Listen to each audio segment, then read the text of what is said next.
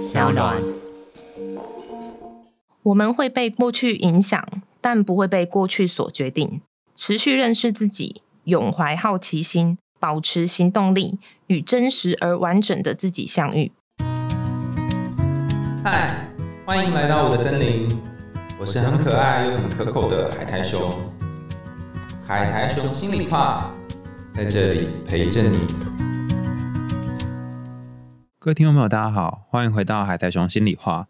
在你的人生当中，曾经有遇过那种你明明知道他在否认，但他却不承认的人吗？面对这种死鸭子嘴硬的人，该怎么办呢？今天我们邀请到的心理师是出版过《微笑忧郁》，我们之前有介绍过这本书，然后还有《为什么关系融洽，另一半人出轨》以及《人际剥削》三本书的作家，然后三本都卖得非常好。那最近他也出了新书，叫做《心理防卫》，让我们掌声欢迎洪培云心理师。Hello，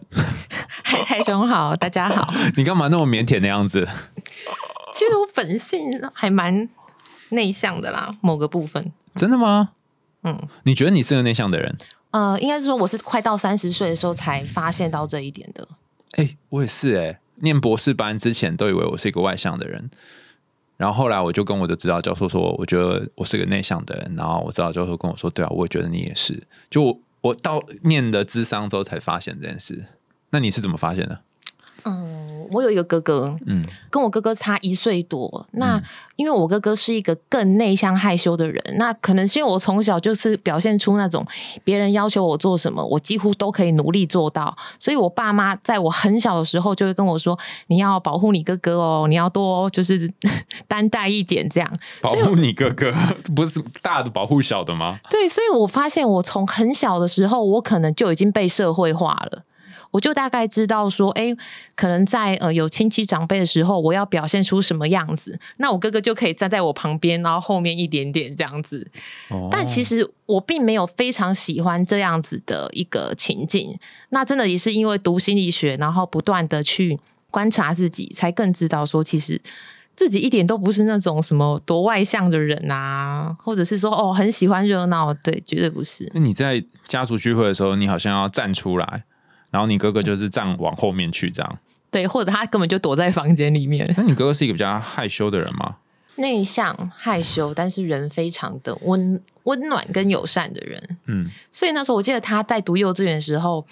因为我还更小嘛，所以我的年纪其实是不能够，还不能读幼稚园这样。但因为他在幼稚园哭闹不休，然后园长就跟我爸妈说，就是呃解除我哥这样子的一个状况，是不是要诶可能找梅梅啊，就是一个熟悉物放在那个幼稚园这样子。你是熟悉物就对，了就是熟悉，物可以带给他安全感这样。然后我记得在我很小的时候，可能也许三四岁吧，我就真的去陪读哎、哇，因为我们心理学不是都讲那个什么安全毛毯嘛，就 secure blanket，你就等于是你哥的安全毛毯，然后握在手上，然后你还没你是未足龄嘛，对还没到那个年还龄没，然后就去里面对。陪他，对。好好特别哦，你明明是妹妹，但是你却是照顾比你年纪大的人。对，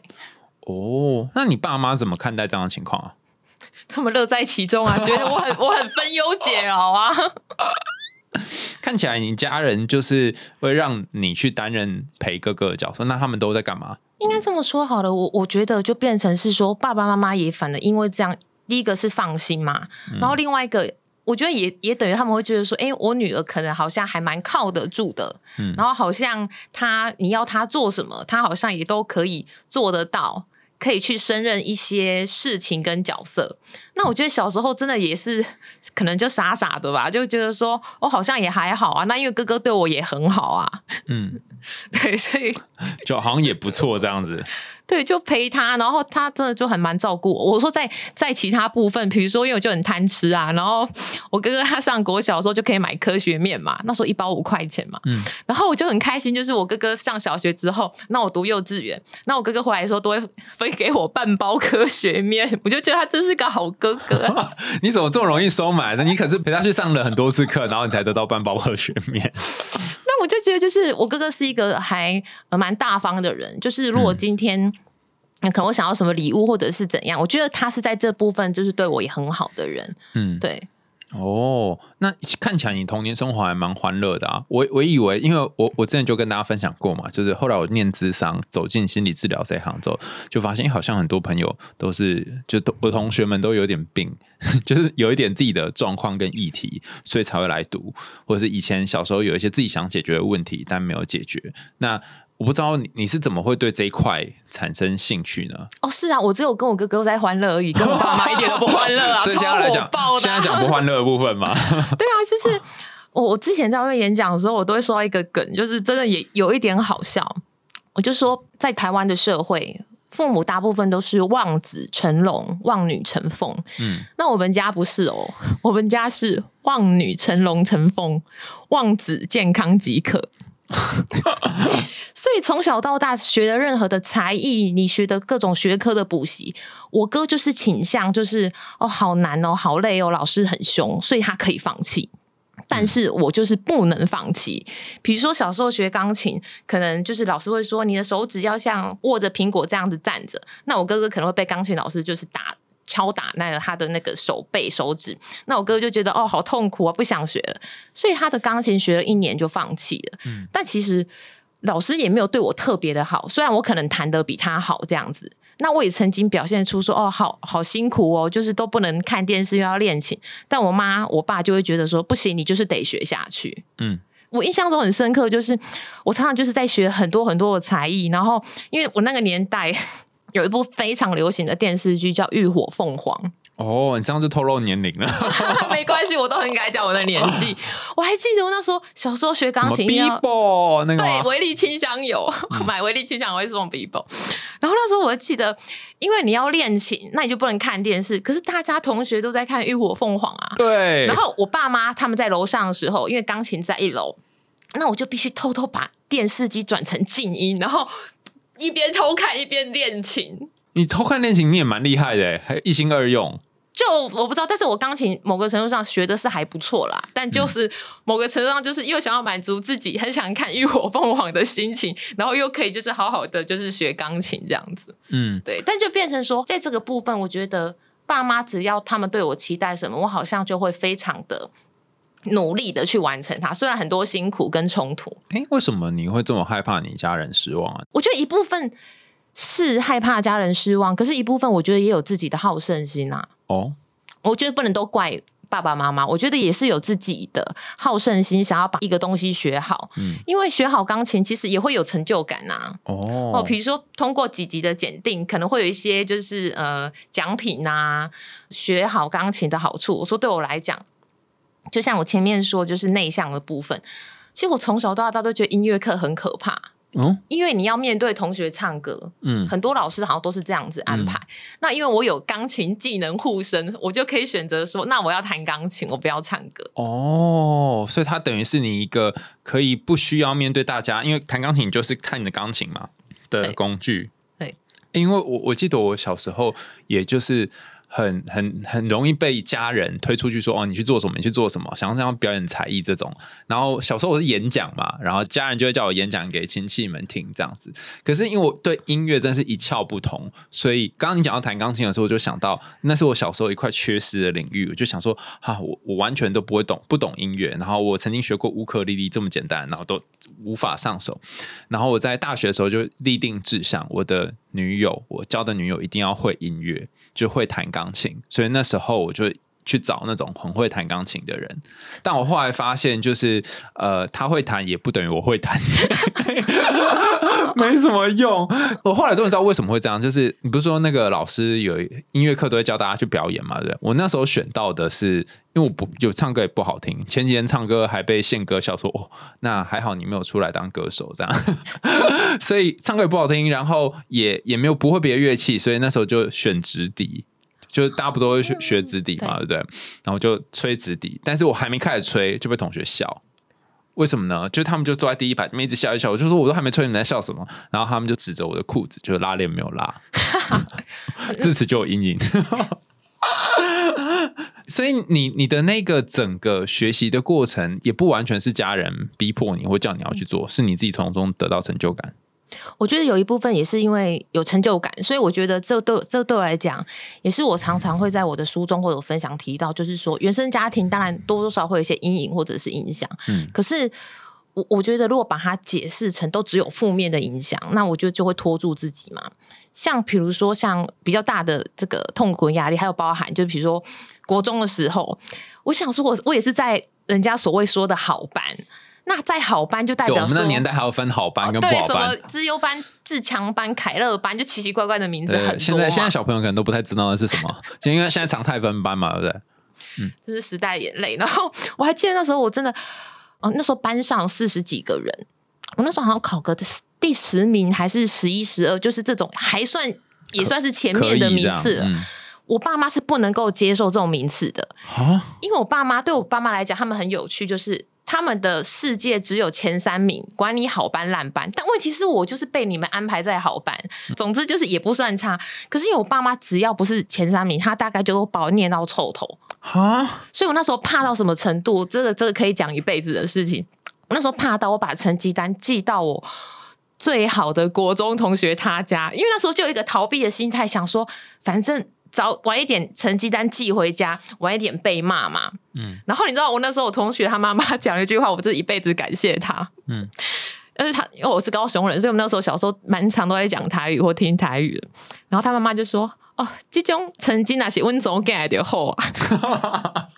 ”所以他觉得这样其实已经很不错了。就是意思就是说我同学的成绩可能嗯对，所以我就觉得说哇，我那时候真的有一种就是 一种被肯定的感觉，这样子、嗯对。但是我爸妈对这个是没有办法接受的啦，他就觉得你一定就是要考前三名就对了。啊，那你不会觉得你不管怎么做，家人都永远不会满意吗？还就一定要在他们想象的那个区间里面？当然啊，我我觉得这也是一个逐渐的呃成长的过程啊，就是说他们一定都会有他们不满意的那一块，嗯也一定都会有他们希望我，比如说。呃，你就是要做什么工作，读什么学校，几岁结婚，几岁生小孩，各式各样的期待跟想象。那我觉得其实也真的是很感谢早年的这些经验，让我更快的去想到，我真的不需要满足任何人的想象，哦因为我不需要去满足任何人的投射跟期待，即便他们是我的父母。就年轻的时候还会想说为他们奋斗一下，但是年纪越来越大，就想说，哎，那何不为自己奋斗呢？啊，对啊，对啊，就会觉得说，他们希望呃，比如说一定要结婚，一定要生小孩。当然这，这就是也是曾经抗争过的一个项目跟阶段。可是我觉得好像越早确实是跟这个地方做了一个处理之后，我觉得现在就可以跟这些议题就是结束拜拜了哎，你讲了一个很重要的要点，就是蛮多听众都会很想知道说，那怎么样跟呃，可能是过去对你有些要求或对你有些期待的家人，做一个好的处理跟，跟不要继续被他们影响呢？因为你等于是一个还蛮不错转换的例子嘛。本来在他们期望底下，你做了一些事，但现在你可以为自己而活，你是怎么怎么做这个处理的？不可否认，就是冲突一定有，而且都是很大的冲突。就是我应该是在我的第一本书《人际博学》的第一个第一个故事，其实写的是我妈。嗯，但是很很有趣，就是说，因为那时候编辑就觉得说，哎，台湾社会比较常见应该是婆婆对媳妇催生小孩。我的经验不是，是我妈妈对我催生，然后非常的严厉，她就讲到就是。气到挂我电话，单纯你只是妈是怎么催你啊？她就是觉得说你一定要为人家家里生小孩啊，不然人家等一下，为什么是为人家家里生小孩？因为他会觉得你是嫁给嫁到别人家嘛，那如果你不生，那别人家会不会可能无后啊，或或者是人家会不会嫌弃你呀、觉得我们家的家教这样啊，然后你怎么好像只为你自己着想啊，各式各样的，就是他就越讲越生气，就单纯，可是我们并没有。跟他吵架，我只是单纯的去讲我的想法，但是我妈就是越讲越生气，然后讲到气到挂我电话，然后我是因为这个部分，我自己也真的也气到，甚至还有点气哭这样子。我就觉得，嗯，这你不是我妈吗？怎么会这样子的逼迫我这样子？对，可是我觉得很有趣，就是说，但是我看到一个更大的脉络，就是因为我妈妈她是很怕她老公的，而这一个 O 的这个命令是来自于她老公，也就是我爸。就变成是说，可能我爸爸跟我妈妈说这件事情，希望我妈来这样对我讲。那我妈一向就是觉得老公的话要听嘛，嗯那老公要她传达什么，她就得传达，嗯因为她会觉得如果她没有传达，或者她传达不利，那么可能呃，她老公会是我爸爸会对她比较凶这样子，哦所以他就等于是把这个压力转嫁到我身上。嗯那我等于是一个从小到大看一个纵观全局的人啊，所以我很知道，就是说问题最大的问题，不要去复制这个悲剧，我必须亲手当那个解决掉它的人。哦，哎、我刚刚听你这样一说啊，我就在想哦，你妈的心情到底是什么？虽然我不认识你妈，但是我就在想说，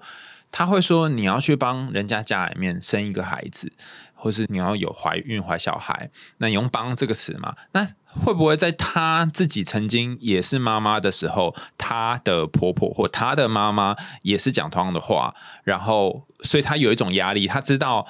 我觉得知道怎么讲，她其实可能会有一种心疼，就是会担心说，万一啦哈，万一你没有帮人家生一个小孩，你会在那边吃苦，我心疼你，是这种吗？我对我妈妈的了解，我觉得这个部分应该是比较少的。那他比较多剥削的部分是哪里？因为你不是写在第一章人对对应该是说，我觉得很大部分是他怕我爸爸。哦，因为呃，这么说好了，其实如果因为我对我妈妈跟我爸爸当然是有认识跟了解的嘛，嗯。其实我妈妈的本性，我不觉得她是骨子里有这么的传统，哦，她骨、是哦。骨子里没有那么传统，可是因为她觉得，因为她更怕另外一个人，只是说如果今天他把恐惧的来源移除掉，你问他的真心话，他会觉得其实也不一定要生，这个才是他内心最真实的本质。所以这几年我妈多感谢我啊，为为什么？因为我我自己后来就是人生走了这一遭，然后我妈妈也从我出书之后，我妈妈也有很多的成长哦，就是她更看到说，哎、以前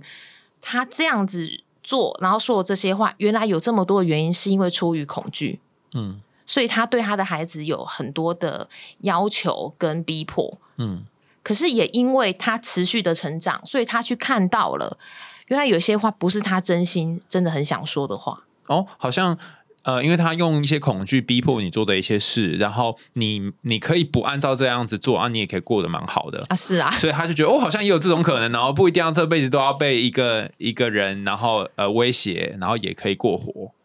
所以我觉得我跟我妈妈的关系真的是倒吃甘蔗哎、哦就是说从，尤其是这这几年，这三四年以来，我觉得我从我妈妈看到，就是人真的是会成长的，绝对不会受到年龄的限制。说啊，几岁就啊年纪大没办法改变。我觉得我妈妈真的是持续的在呃成长中，而且我觉得她也越来越快乐。嗯，因为他可能以前在讲电话的时候，都我都会跟我讲，哎、我妈会不会听到这一集啊？就是我妈都会一直跟我说，拎把个安怎啊，拎把那那哦，你今把拎把无抵触，我开一趟跟你讲，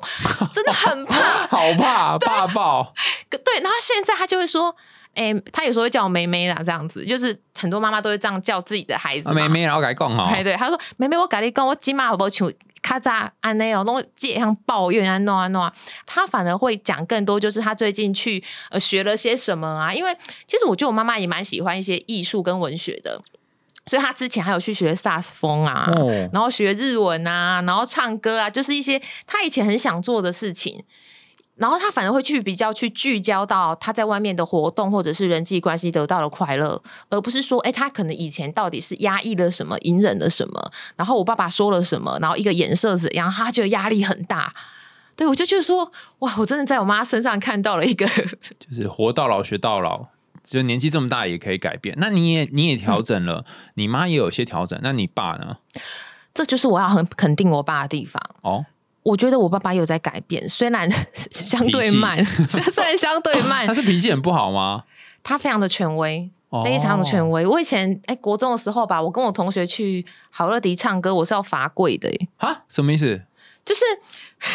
就所以说，每个心读心理的人一定是年轻的时候有过创伤，这点我非常同好意。好乐迪里面罚跪吗？不，不是，不是，就是我跟我一个国中很好的同学，就是有点忘了前面到底怎样。总而言之，就是我们两个就是，啊，我那个同学他也是乖乖型的一个。一个学生，就我们只是去钱柜唱，哎、钱柜还是好乐迪之类的唱歌。那我爸妈就是我们回来了嘛，那我爸就是到底是我自己主动招认，还是被我爸发现，还是怎么？总而言之，就是被知道我去唱歌。那对我爸来讲，那个地方就是等于什么黑社会啊、拍音啊或者什么之类的。好像感觉 KTV 三教九流才会去之类的。，对，然后他就是很生气，然后就要我罚跪。嗯，然后甚至还打电话，就是要去跟我同学确认说这是第几次去。嗯我觉得这真的是超丢我的脸哎、那你就在那边跪哦，就是真的跪啊，啊，这跪完之后，下次还可以去吗？就不要让他知道。红爸爸，其实他后来去过很多遍哦。就是我觉得我的个性就是。我其实是非常的不服从权威的，可是我觉得必要时我就是阳奉阴违，因为结果如果一样，我何必多挨一个巴掌？哦，这句话好经典哦，都一样，那反正都是要被打嘛。对啊，那我何必中间多说几句话，然后多赏几个巴掌？那我觉得总而言之就是忍气吞声，到我可以自由，就是高飞远离高雄，跑到北部读大学所以。他们就管不到你这样子。对，当然还有别的故事啊，都好好笑这样。嗯，那你跟你爸妈在相处的这段过程当中，你说一些早年经验会影响到你去选这个校系嘛？那嗯是因为什么，所以让你后来是进临床嘛？对不对？那时候应该是大三，我大哦，我大学是读社会学系，嗯嗯，然后大三下的时候，那时候也在想说未来要做什么工作。那一般来讲，社会学就是偏理论嘛，嗯所以并没有一个，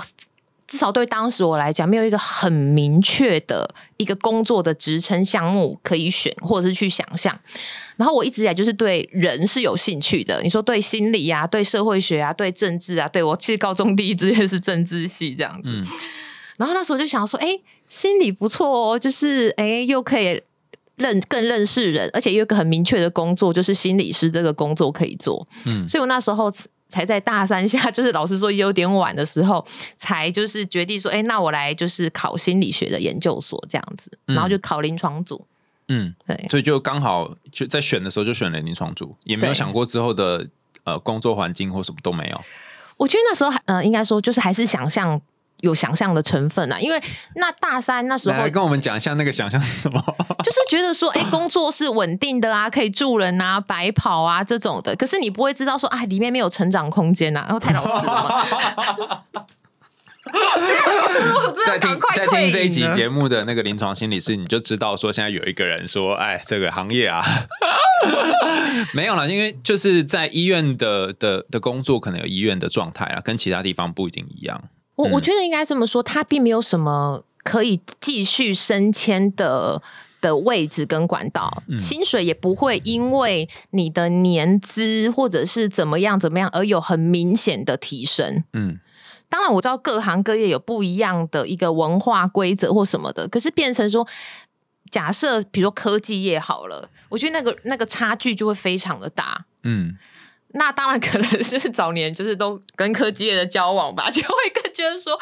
哇，喜羊那北北弄喜羊奶茶叫怎样？就为什么我们平平上上班时数花的心力时间，我也没有比较少，但是你可以赚这么多钱。而且他们之后还会不断的提升啊，对啊，嗯，就就是我也有几个临床心理师的朋友，他们是原本待在医院，后来离开，但是也有人就继续待在里面。那我后来发现有有好像有两种临床心理师，我我认识的啦，有一种就是他喜欢固定稳定的生活啊，下班之后他去做别的事。那有一种他是想要追求，就像你说那种更多的薪水或是更多的成就感，所以他就会选择出来。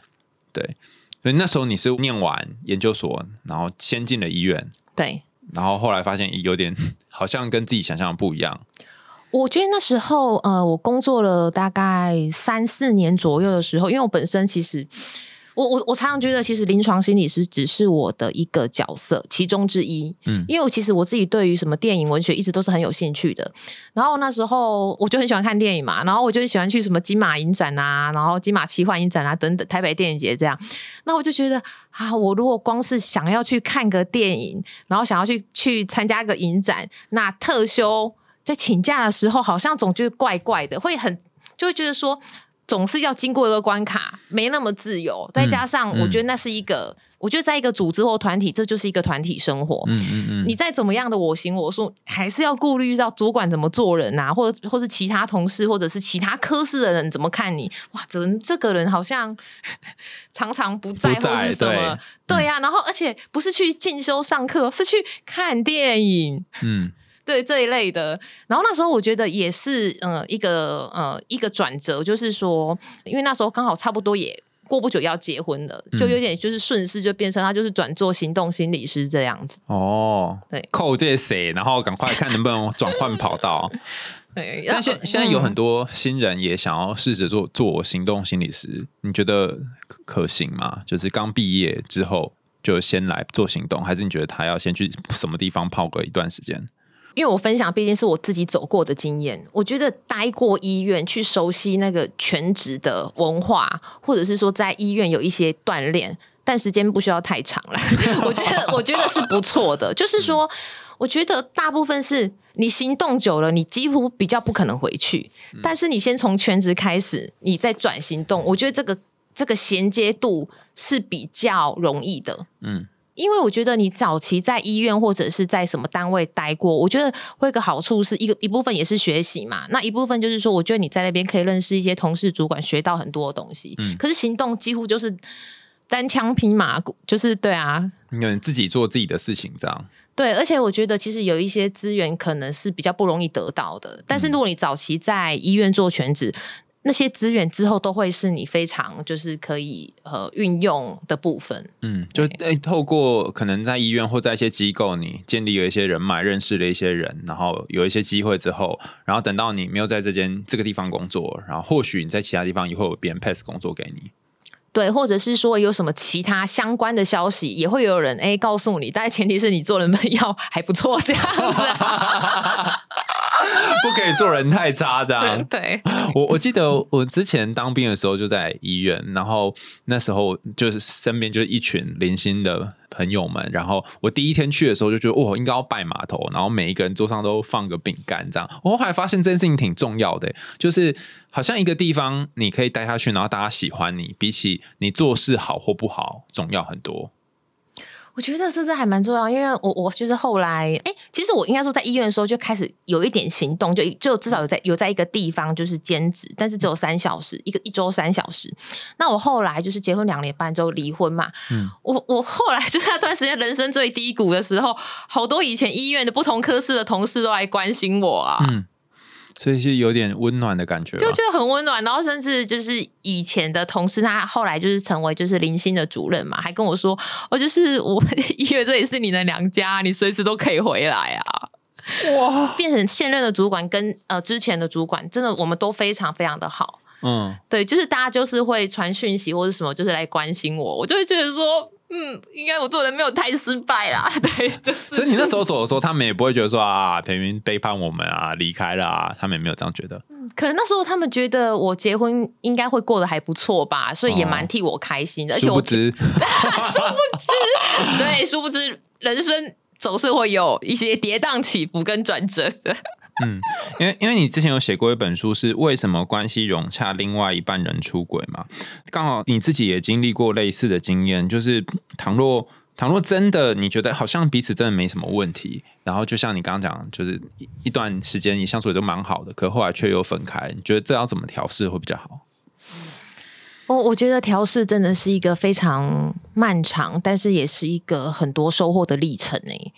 就是我以前呃，应该这么说好，其实我人生的恋爱经验次数是不多的，嗯但是真的要谈就会谈很久。嗯那我觉得里里面有一个很大的一个调试的部分，我觉得是失落，就是哦失去了一个生命当中非常重要的人。嗯我我觉得这个是走过呃愤怒啊、不解啊、悲愤啊等等这种比较高涨的情绪之后，我觉得心中最需要去处理的一块是那个失落，就是亲密关系的结束。其实它真正象征的应该是你失去了一个家人，嗯你失去了一个无话不谈的好朋友。我我觉得这个部分才是最需要花时间去沉淀、面对，还有持续的去处理它，还有转化它的项目跟过程。嗯，因为你在书里面其实有谈到说，很多离过婚的人就像是死一遍，然后离婚只是两个字，却要勇敢一百次。我相信很多在听的听众，他们可能自己有。不论是关系要结束，或是自己正在犹豫要不要离开一个关系的状况，那你刚在发生这件事情的时候，你也有很多的情绪吗？嗯，当然我是一个正常人啊，不是什么道姑从哪里来的。那时候你怎么度过的、啊？要是我应该就很难想象那个分开的那几天。我我觉得一开始真的是呃晴天霹雳吧，就跟所有人可以想到的，或者是曾经经历过的心情一样，就是晴天霹雳，怎么会发生这种事情？怎么会？好、等等等等，然后觉得非常的呃愤怒啊、困惑啊等等都有。呃，其实我我在 访纲里面回答没有提到，你说那种什么想不开的念头，真的也都有飘过啦，其实都是有的，只是很快的就会知道说，哎，就是啊，可是如果真的想不开，爸爸妈妈会很难过啊，对他们是无辜的人吧，是吧？吼，然后还有我跟我哥哥感情又很好啊，我哥哥 对我哥哥会怎么想，然后再加上我自己也会去想到，就是勇气只是两个字哦，对，那个那个勇敢应该是说。你几乎是人生要整个打破重来的感觉，砍掉重练，几乎可以这么说。因为我觉得，呃，结婚跟求职很不一样的地方是，求职基本上你可能会去想说啊，也许这个工作不久或者是十年都有可能换，可是没有任何一个人结婚会想说，嗯。赏味期限或 差不多十年吧，就是没有一个人他结婚的时候不是抱着一辈子的想法，嗯，可是，一旦是要选择离婚，几乎是你要觉得你的人生等于对，就像你说砍掉重，你要整个重来，而这个重来有多少的地方牵涉到的变动，嗯，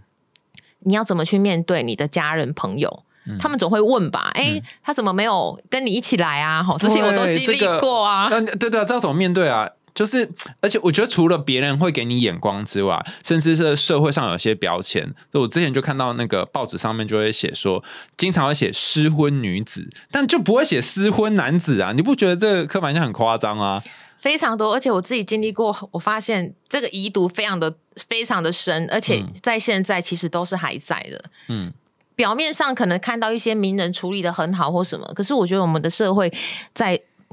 对于呃离婚、失婚等等，我觉得那个标签都还是很强烈，而且都还在。嗯，比如说哦，你要怎么去面对亲友和什么标签？我觉得最难面对还不是亲友，包含你最亲近的家人，他对于呃自己的孩子，哈，比如说像我的爸爸，好，他一开始也觉得很难接受啊。嗯，他说有什么事情不能处理，一定要离婚才能解决吗？很多爸爸都会这样我这我这一定要爆我爸料吗？那时候，其实我爸爸他当然知道，我我有跟他讲就是原因嘛。那我爸还还讲句话，那那这句话真的那时候很伤我。那时候，但现在就变成分享的素材哦。我爸就说啊，都是因为没生给那凯安呢。有没有万箭穿心呢？而且跟你妈那时候就是传递的那个话，其实是一致的，是很一致啊。你爸中心思想都一样。可是我觉得这就是我爸爸的心理防卫机制啊，就是说，我觉得他其实是不太能够接受，应该说面对这个打击，所以他要赶快找一个仿佛是解释跟原因的东西，嗯，去来合理化，合理化。好，你看所有心理防卫的术语都可以丢进去这个状况。我那时候真的是。气到，那也很委屈，哭到我我那那一天应该是我哭最惨的日子，还不是说，当然不是发现事情的时候哭最惨，对，反正是我爸讲那那个真的是最亲近的人伤害我最深的那种感觉，然后那时候也是气到，就是我几乎之后有一年的时间几乎都不太想跟他讲话，嗯，就不太想跟我爸讲电话这样子，所以家人怎么去看待你的离婚？好，比如说，这是我自己的经验嘛，像我自己还有朋友的经验，就是明明是他先生的呃出轨，那女生的妈妈就我朋友的妈妈，还跟他说嫁鸡随鸡，嫁狗随狗啊，嫁出轨的就随出轨的这样，就类似这一种的，你会发现很多时候离婚的的那个难，真的是因为你身边的人都还不是给你支持，嗯，因为他们可能用自己的想象跟自己以为对你。好的那种方式在担心，在担心你，但是他们讲那个话，其实只是有可能舒缓他们自己心里面的不舒服而已。那你在这个情况下，怎么有办法？应该说，你怎么可以越过这段时间呢？因为你等于是内外夹击嘛，在前夫那边也没有办法给予你支持，然后家人这里好像又不能理解你。我觉得这就很有趣，就是我好像有讲过类似，就是说，所以这时候我真的觉得还好，我小时候真的很喜欢读课外书，就我很喜欢阅读，所以我那时候就是我曾经有讲过说，为什么阅读对我来讲一生帮助很大，就是我那时候我离婚那一年啊、就是婚变离婚都是在同一年，三十二岁的时候，你怎么去找同学帮忙，或找好朋友讲？我绝大多数身边的女孩子都是待嫁女儿心，巴不得要踏进去啊！我是已经要出来了，我能够问谁？我是学姐啊，我不小心跑太前面了。那找亲友呢？长辈就是忍耐呀、啊，谁家的婚姻没有一点问题呢？所以基本上，但凡是那个时期的我能够认识到的人。不太有什么能够给我好的建议啦，所以我就说，哎、看书就很好。然后那时候我就看到好多人的书，我就说是离婚界的前辈嘛，离婚界前辈，像比如说像赖佩霞老师啊，然后御姐爱啊，然后虞美人的书，对我就觉得，哎、对，看他们的书，我就觉得说，哎、可以给我蛮多的一些方向跟力量，这样子。嗯，就就算他们离婚，好像也可以过得往前走。哦，所以在腹背受敌的情况下，你至少要抓一个浮木。如果他不是一个人，他可能可以是一本书，或者是一个你追的对象、追踪的的 KOL 或什么。对，而且我就在这个过程当中，一定要不断的去询问自己，就是我到底想要过一个怎么样的人生？嗯我觉得很多时候，我觉得这可能也跟自己是一心理师的的角色，角色有关，就是我到底真正想要过的人生是什么，还有我的感受到底是什么。嗯就是外面的声音，外面的声浪再大再喧嚣，可是问题是我的是什么？哦，所以那时候你在菩提树下有顿悟到 是什么吗？可能是苹果树下之类的吧，我不知道，被苹果到菩提树这样子。你那时候应该有听到一个声音吧？就是在这么多嘈杂声音里面，对，因为这么说好，我那时候，哎，我好像就是在录音前我，呃跟你说的嘛，就是我就想到，天哪，我那时候才三十二岁，如果接下来还会再活个三十年、五十年，我到底是要演戏演一辈子呢，还是我愿意去尊重我自己内心的声音跟我的感受，去过一个也许暂时会很辛苦，但是往后我觉得会是值得的人生。嗯至少我不需要再去演假面夫妻啊，要去讲，因为当然以前真的是很好，就是因为如果今天不离婚，我我等于是还要在外面别人的的心中跟眼中，哎，还要呈现好像一副就是神仙眷侣的样子，但我心知肚明，就是、就不是这样啊。嗯嗯，对啊，那我为什么要自欺欺人呢？我觉得人生有很多的痛苦跟悲剧，就是你你欺人就算了，还要自欺，嗯，因为自我欺骗也是一个防卫机制嘛，就是啊，骗自己，好像就可以变睁一只眼闭一只眼就可以过去。可是实际上，就像你那本书，就是为什么婚姻融洽，但是对方仍然会出轨，我觉得概念是一样，就是说。有些时候事情发生，尤其是不好的事情发生，可能不是你的错，然后你们之间只是因为有一些东西之前没有发现，然后后来发生了。那如果你一昧的责怪自己，可能反而会越陷越深，越痛苦。所以反而这时候去想说，那既然都已经发生，那我我需要什么？我我现在想要往哪里去？嗯，所以你就做了那个决定，然后离开，到现在也一段时间了吧，蛮长的。啊，真的是恍如隔世哎、大概嗯快六年了吧。嗯，这六年有过得比较好吗？我觉得过得还蛮爽的、啊。就有有差别吗？因为你那本书叫做《关系融洽》嘛，所以你在婚姻的那段时间，其实应该也都还算不错。我这样讲出来，可能大家会觉得有点搞笑，就是说，其实我以前就算、呃不管是单身或者是有伴，我觉得基本上我都是一个还蛮蛮让自己过得充实跟快乐的人。嗯，那这样你有离没离好像没什么差。呃，曾经，嗯、呃，我我一定要一次揭露这么多吗？就曾经我前夫他当然是他当然是不希望离婚呐、可是我就跟他说，嗯、可是不太，就是我看你应该长命百岁的样子啊，我就是一定要演一辈子，这样要演很久。就是说哦我那时候有跟他讲，就是我觉得如果要继续生活在一起，当一辈子的家人跟朋友，我是没问题的。嗯可是要当回夫妻，我觉得这可能真的是做不到的。哦，因为你等于每天都要戴着面具生活。对，而且家人跟夫妻是不一样的啊，对不对？实质上也不一样啊。啊哦，那你刚刚有讲到，就是有些时候我们要做到一些防卫机转，或者不论是你爸，或者是你在离婚的过程当中遇到这些大大小小的事情，你的新的书就是在讲防卫机转嘛，对不对？我记得是安娜安娜弗洛伊德，她把它整理的比较清楚。那可以跟大家介绍一下防卫机转嘛，就是心理防卫。我那时候在呃写心理防卫最早的时候，其实编辑有的一个想法是口是心非嘛。嗯我我觉得心理防卫其实就是要用来保护自己，嗯保护什么东西呢？任何不愉快的情绪，可能觉得羞愧，觉得丢脸，觉得悲伤，好，那这些东西，这些情绪，就一个相对应的外在事件，可能是自己做错事了，或者是做的不够好。好，等等等等之类，就是想要暂时保护自己的一个一个生存策略嘛。那其实我整本书最想要让大家去看到，应该是说有心理防卫，或者是使用了心理防卫，无可厚非，因为但凡是人都会有想要保护自己的一个时候。嗯可是问题是在于，不要过度的使用，不要长期的使用，反而会错过了，也许是解决问题的黄金期。嗯又或者因为长期的使用心理防卫，反而就是刺伤了就是身边关心自己的人。那如果你身边就是正在使用心理防卫的人很多，然后他也刺伤你，就像你爸那时候，他你知道他在做某种防卫嘛，他在合理化，他也因为这样就跟你的关系变比较远。那我们身边像我们节目一开始就说，可能如果你遇到这样的人，那怎么办呢、我我觉得基本上，如果能够看穿对方正在使用心理防卫，我觉得会有一种同理心诶、就是说我知道他在保护自己，我反而不要在这个时候跟他去直球对决。嗯，就是去挑明说你为什么要这样？你为什么要说这样的话？你为什么要做这样的事情？哦，我跟你讲，你现在在合理化哦，这样。对，就是说我我觉得反而会去看到说，他现在有他想保护的东西，而他目前其实是无能为力的，他没有更好的方式去做到。那我能不能至少在这个时候，我不要去跟他正面冲突，产生更大的摩擦？他不舒服，我也受伤，我反而可以用一个相对迂回前进的方式，去更靠近他，然后在一个更信任了、更安全的时候跟关系的时候，再帮助对方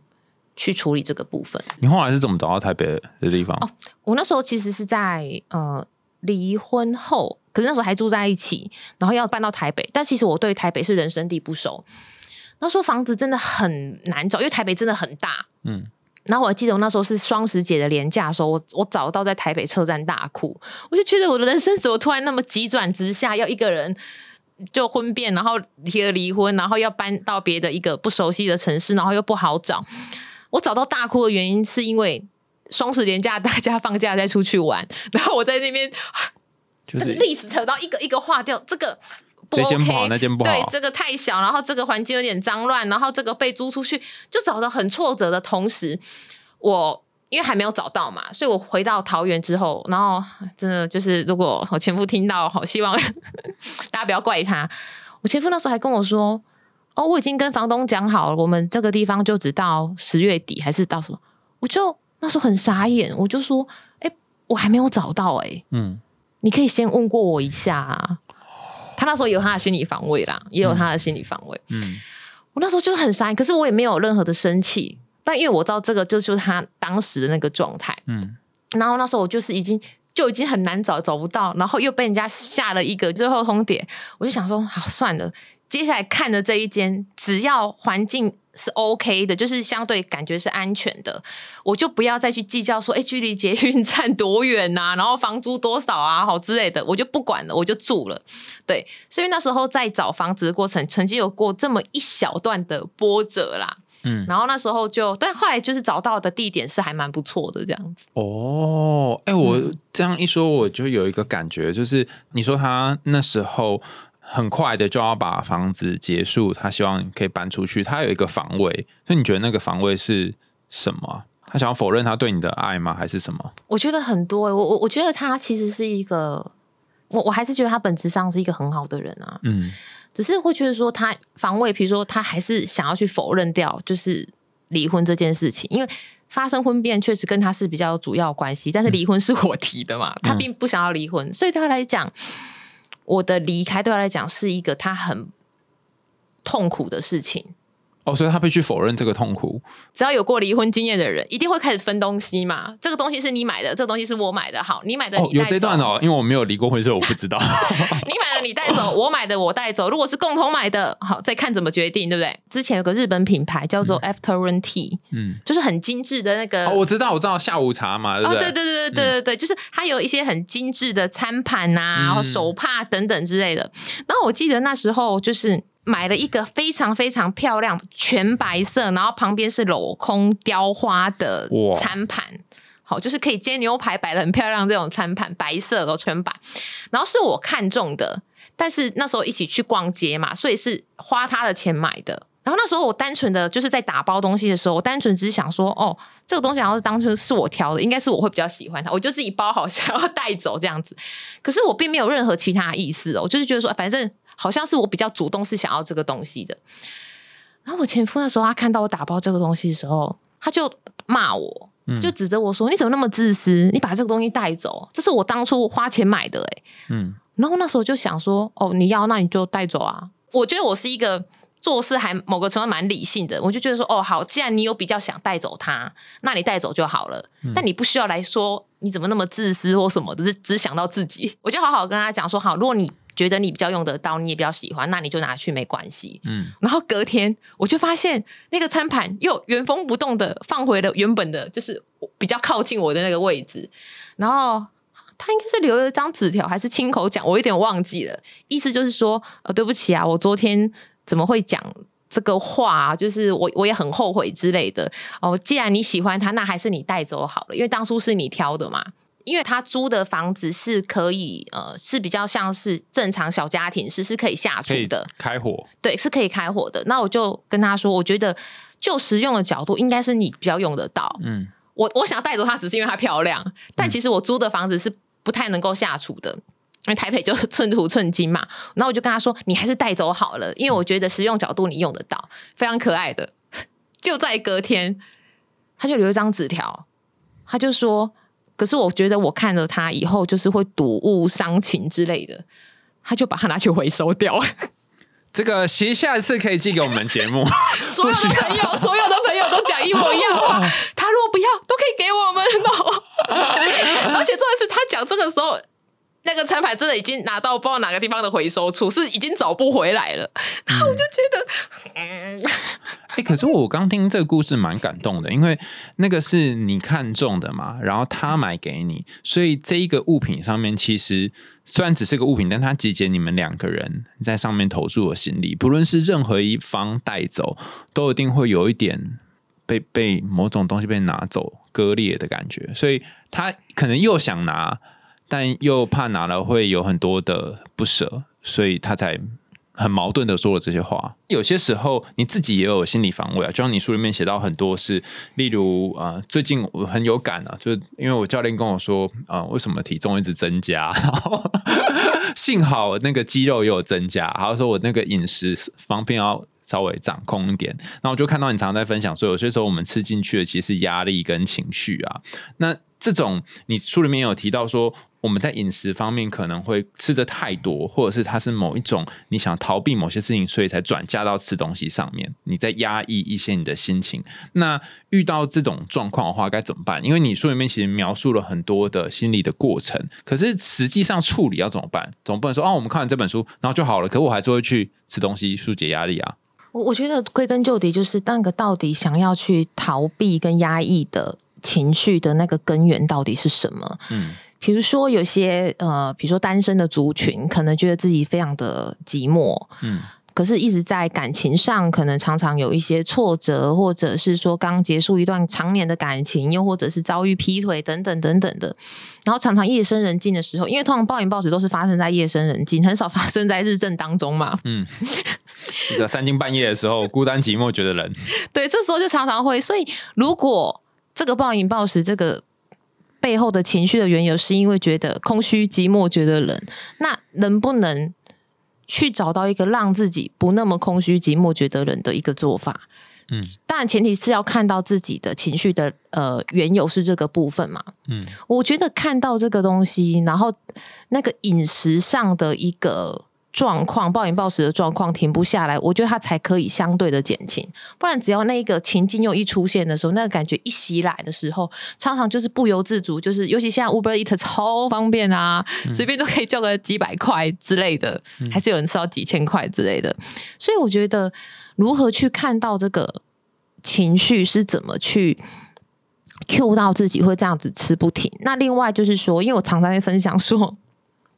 我自己为什么会去练瑜伽，或者去做一些什么事情？我常常都觉得说，它真的是帮助我情绪更平静的一个方法。嗯表面上瑜伽看起来，多数人对它的认知比较把它定位成是一个运动，可是我常常觉得瑜伽对我最大的帮助之一，叫做消除戾气、好，我们叫消除戾气。暴力之气的那个力气。哦，我以为是那个很有力气的力气。就是我觉得我们的每一天的生活当中，一定会有很多的忙不完的琐事啊，然后挑战啊，外界的要求啊，像海苔熊应该很特别的我感觉，就是可能私讯你的人啊，或者是很多的邀邀约呀、或者是很多讯息很多，嗯只是，或者是网友的一些呃指教啊等等之类的，我觉得常常会让我的情绪会有一些起伏嘛。那包含有些时候可能呃家人相关的，那当然影响又会再更多一点。可是我觉得瑜伽，我的我练习的瑜伽都是清晨，对，就是很早的时候练习。我常常觉得练完瑜伽的时候，那个心境就会平和比较多、欸，嗯会让我有一个比较稳定跟好的状态，再去处理这些事情，嗯而不是在一个非常混乱、乱七八糟的情绪跟思绪，然后随便的去回应外界，然后随便的回应外界，就会带来一个不好的结果嘛。哦，所以要先心境，因为我看到你之前有另外一本书叫做《微笑忧郁》嘛，其实那本书好像讲的比较多面对自己情绪的方法，而不是用微笑的面具。那呃，你可以举一两个让大家比较可以理解嘛？因为像呃，我我好朋友柯彩晨，他也就是练瑜伽练的好好多年，然后他也他还给我那什么花生球，就是可以松筋膜的，然后各式各样的东西，但是我都觉得哦，好好懒惰、哦，我都没有做，所以我还在想说有没有其他替代方案，不要除了瑜伽之外。嗯、其实我我觉得你在微笑忧郁里面是有讲一些不同的方法，就是当你真的要面对你的情绪的时候，我觉得面对情绪当然是不容易的，因为你等于必须去承认自己那一个可能不是社会上这么的的肯定跟鼓励的一面。嗯之所以会微笑忧郁，就是因为想要用一个正向的、阳光的、开心的、快乐的样子去面对外界，可是哪怕内心已经觉得压力很大，然后已经很忧郁，已经快要到崩溃的边缘。瑜伽是一个方式，那我常常都觉得说，我连接触大自然，对，就是接触大自然，我觉得都会让我的心情转变很多。嗯接触大自然，大家从小听到大，可是问题就出在绝大多数的人不会去做。嗯像有些时候，可能我也没有真的乖到说哇，每天早上都这么规律的去瑜伽。有些时候，可能一早的行程是比较忙、比较早的，比如上节目啊，比如说九点啊，或者是几点，我可能来不及从瑜伽教室那边就是呃梳洗完毕，然后赶回来，我可能就会选择在就是附近的公园散步。或者是如果可以的话，我就慢跑，但是主主要还是散步这样子。重点我觉得不是散步，而是我觉得那个时候去看到公园里的松鼠啊、鸟啊、鸽子啊，或者是树啊、花啊、草的时候，我觉得就非常的解压。嗯而且不止解压的时候，我也会常常去仿佛，我觉得是跟大自然当中的生命对话。就比如说，我看到松鼠，它都不会怕人啊，就会这边跳来跳去啊，然后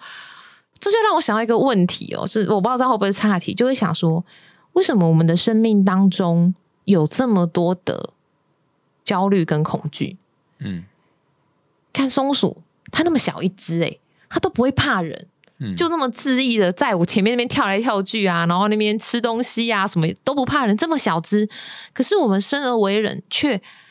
怕好多的东西，怕的要死，怕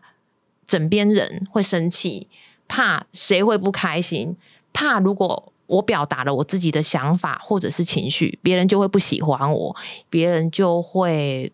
贴我一个不好的标签。嗯为什么我的心中要这么这么多的恐惧，还比不上一只松鼠呢？就类似这样子。我觉得常常接触大自然都会带给我这些启发跟提醒。因为我们看到很多书都会说我们要活在当下，然后跟这个大自然接触啊。但是因为人是有点社会性的动物，所以很多烦恼都是你跟人际关系连接在一起，所以才会变成一个烦恼嘛。然后那些你会在意的人跟在意的事情，就会影响到你的心情，就不知不觉就被他们带走。但我觉得你刚刚讲那个那个接触大自然，我真的超级有感的。我有一阵子会去报树，就去森林里面报那个树，我觉得蛮不错。然后还有一段时间，我是会呃回家的时候，或者是去上班的时候，就经过花店会买花。你看这个年代会买花的浪漫男子已经不多了，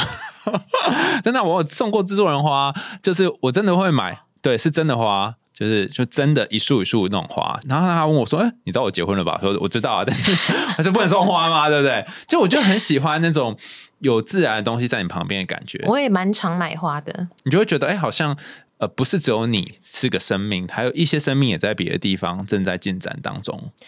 对，尤其像我最近迷上了，就是香味非常清新的花，比如说像是栀子花，然后野姜花。嗯，我觉得我光是周末去买个花，这也没多少钱呢，一百块可以搞定，我就觉得心情大好。嗯，因为那个好是不止看到花，就是因为栀子花跟野姜花都是白色的，不只是看到就是花美的样子，光是那个香气都会让我觉得好疗愈、好放松哦。对啊，其实那感觉蛮好的，而且重点是 CP 值超高，就是可以花一百块就买到快乐，不是很棒吗？嗯、对，而且重要是花还会卸掉，所以它可以提醒你下周记得再去买，你永远都有事做，你不会没事干的。对，然后自从我开始种那个阳台种盆栽啊，然后种不同东西之后，就发现，然、后每天早上好像叫醒也就是盆栽，因为得去帮它浇水。但刚刚讲到那个成瘾啊，我就想到，呃，最近好像有一本即将出版的书在讲温度，它里面集结了很多有关于脑科学、心理学研究，有发现说我们会去吃一些 comfort food 嘛，就是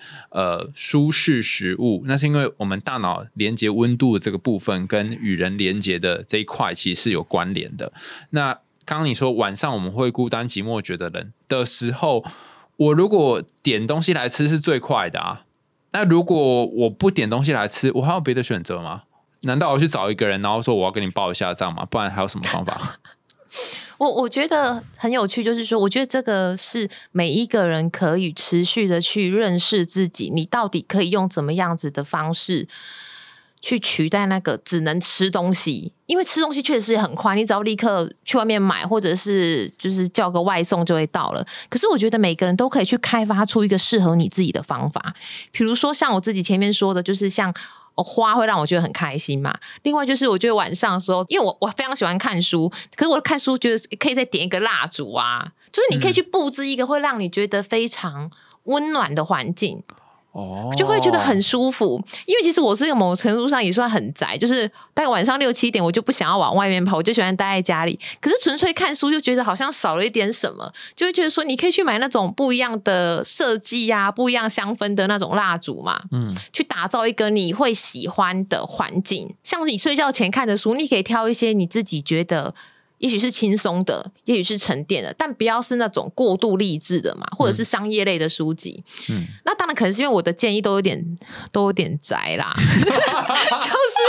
就是 没有公园那个不宅啊，公园那个还不错，还要出去走。对。那像像对我来讲，比如说，如果有些时候真的你觉得有点呃空虚寂寞，因为我跟我哥哥很好嘛，那我只要跟我哥哥有些时候就是。聊个几句，但用赖聊，因为他也很忙。哎，聊个几句，然后我又觉得说很舒压，就已经很解压了。比如说，像我跟我哥哥聊一下工作上的一些琐事啊，我举例啦，哈，就比如说我我哥也许会说啊，什么人红是非多，那就代表你红了，然后他就会传一个很可爱的兔子贴图，而且是有笑声的，嗯，然后我就觉得哦，好可爱哦。哇，你好容易满足哦。是因为他那个兔子的那个贴图真的是有哈哈哈哈哈那种。很可爱的笑声，然后那时候我就我就过了几天，我就问我哥说：“哎、你一个大男人，为什么你都有这种很可爱的贴图？不是兔子就是熊。嗯我哥讲一句话，我真的快要流泪了。我哥就说：“因为我女儿喜欢呐、哦，然后我就觉得，哎，又是你是我爸，那该有多好！我觉得光是我跟我哥哥这样很简单的互动，我就觉得说，哎，真的是心情蛮好的啊，然后也会觉得很好笑。哦，你可你这个方法算听起来好像很宅的人会用，但是实际上就是你要选一个可以真的给你心灵连接的人，跟他产生连接，而不是就只跟食物连接而已。否则你就会永远都靠那个热量来填补内心的空虚。对，而且我觉得其实暴饮暴食一个更大的问题是。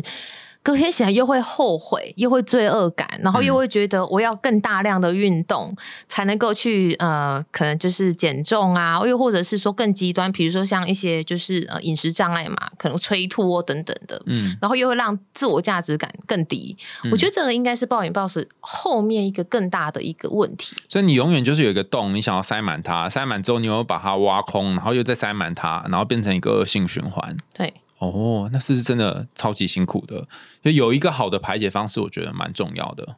对，而且其实我觉得有一个好的排解方式，也不妨就是希望所有的听众，就是你可以找建立或者可以说培养更多方式啊。就是有些时候可能 A 方式不管用的时候，还有 B 方式可以试。又或者是说，也许别人建议对你来讲不那么管用，但是你可不可以持续的去开发？嗯，相对我来讲，因为现在疫情嘛，我觉得还有一种方法超赞啊，就是去自助旅行啊。但是没有疫情的时候啦，对我觉得光是自助旅行，常常就会觉得带来很满的收获。嗯。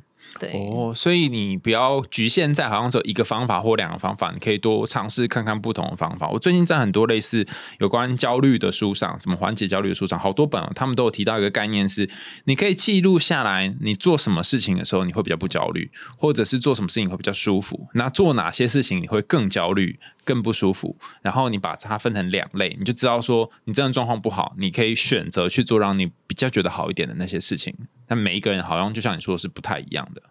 对，因为像我自己是因为很宅，再加上我非常的早睡早起，所以我给的方式可能就比较适合这种成心人做的。可像我的朋友，他有些人他是就是夜猫子啊，夜生活比较多的人，那我觉得还是你持续的去开发，持续的去认识自己，找到对你来讲最有用的方式。好，那在节目最后，嗯，你出版的这一本新书叫做《心理防卫》，有没有一些话想要送给大家呢？就是你有没有想要跟呃，不论是他现在正面临很多心理防卫，他其实默默知道，或者是他身边有一些人正在进行心理防卫，然后他觉得很苦恼，有没有想要跟他们说的话？我觉得生而为人，一定都会有呃，暂时。跨越不去的难关跟情绪，可是只要我们愿意持续的认识自己，找到更适合自己的方法去处理这些难题，我们就不会被心理防卫所驾驭。我很喜欢培云在书里面谈的一句话，我之前有跟他分享啊，就是有一个日剧叫做“逃避并不可耻，但而且有用”嘛，哈。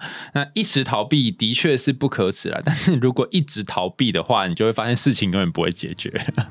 今天非常感谢培云来到我们节目，又到了节目的尾声啦，感谢大家的收听，欢迎大家在 Apple Podcast 或其他留言管道告诉我们你听完故事的想法。你今天听了之后，不论是对于心理防卫、伪教忧郁，或者是对于呃另外一半出轨这件事情，你有任何的感？感觉都可以在留言告诉我们哦，也欢迎大家继续在 Apple Podcast 给我们五星好评，透过 Sound 这个平台赞助我们家猫咪布瓦的罐头。想听更多有趣的童话故事跟心理学知识吗？海在用心里话，我们下次见，拜拜，拜拜。